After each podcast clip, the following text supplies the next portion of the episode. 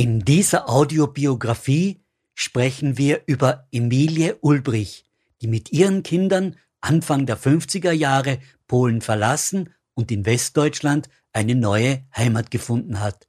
Ich bin Audiograf Robert Gruber und führe dieses Gespräch mit Gretel Schulz und Werner Ulbrich. Februar 1951 hat meine Mutter es geschafft, die Ausreise nach Deutschland zu bekommen. Raus aus Polen, rein nach Deutschland. Noch nicht Ostdeutschland, Westdeutschland, also DDR und BRD, sondern nach Deutschland. Um diese Ausreise zu bekommen, musste sie eine Ausreisegenehmigung beantragen. Das hat die wahrscheinlich schon ein Jahr vorher gemacht. Und dann musste sie oft zum Amt fahren. Also darüber hat sie mir auch berichtet. Und dann hat sie gespart und gespart, Slotti auf Slotti gelegt und ist damit zum, zu den Beamten gegangen und hat ihnen das gegeben und hat praktisch auf diese Weise die Ausreisegenehmigung bekommen. Das war also der, wie ich mir habe sagen lassen, der letzte große Transport von Polen in Richtung Westen.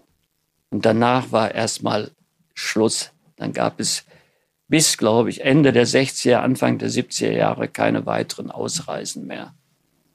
Also wir haben Glück gehabt. Es, es ist äh, wirklich so gewesen, dass sie viel äh, äh, ja, Geld und Geduld und viel Lauferei nannte die das immer, hatte, um eben diese Ausreise zu bekommen. Und dann äh, kam der Tag der Ausreise. Genaue Datum weiß ich gar nicht.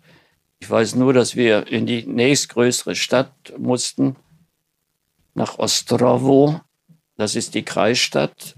Da war, das war so eine Art Verkehrsknotenpunkt und von da an ging es in Richtung Breslau erst. Breslau, ja. Breslau und dann nach äh, Sachsen, also Bischofswerda. Bischofswerda. Also keine Station. Und an die Züge kann man sich auch noch gut erinnern. Da sind diese grünen Transport Züge der Wehrmacht gewesen, die da irgendwo auf den Bahnhöfen in Niederschlesien, später Polen standen und die wurden dann eingesetzt von der äh, damals von der Reichsbahn oder in der DDR hieß Reichsbahn.